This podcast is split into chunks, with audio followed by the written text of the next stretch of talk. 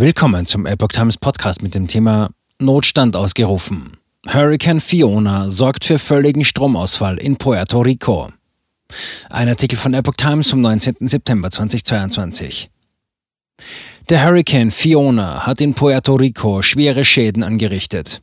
Im ganzen US-Außengebiet fiel der Strom aus. Heftiger Regen im Gefolge sorgte für Überschwemmungen und Erdrutsche.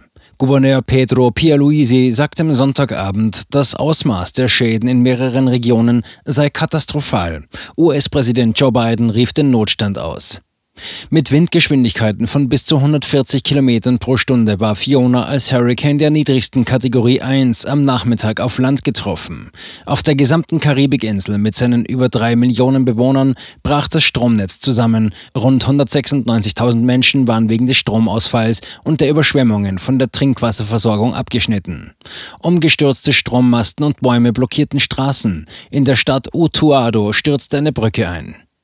Pierre-Louise zufolge fielen binnen fünf Stunden 23 bis 33 Zentimeter Regen. Er rief alle Einwohner auf, zu Hause zu bleiben oder Notunterkünfte aufzusuchen. Noch keine Entwarnung.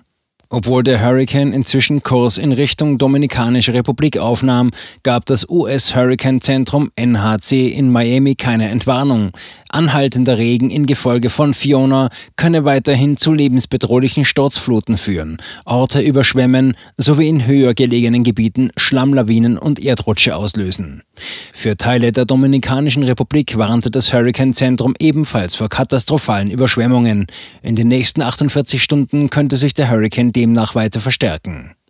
Teile von Puerto Rico haben sich bis heute nicht von dem verheerenden Hurricane Maria vor fünf Jahren erholt, bei dem tausende Menschen umgekommen und unzählige weitere obdachlos geworden waren. Bereits damals zerstörte Maria das Stromnetz der Insel und Versuche, das Problem durch seine Privatisierung in den Griff zu bekommen, schlugen fehl. Erst im vergangenen April fiel die Stromversorgung für mehr als eine Million Menschen erneut aus. Zu den Einwohnern, die bis heute mit den Folgen von Maria zu kämpfen haben, gehören auch Fernando Vera und seine Familie. Am Sonntag deckte der Hurricane das Zinkdach ihres Hauses in Utuado ab, das Vera schon einmal 2017 ersetzen musste. Es fällt uns schwer zu begreifen, dass wir möglicherweise wieder von vorne beginnen müssen, sagte er dem Sender NPR.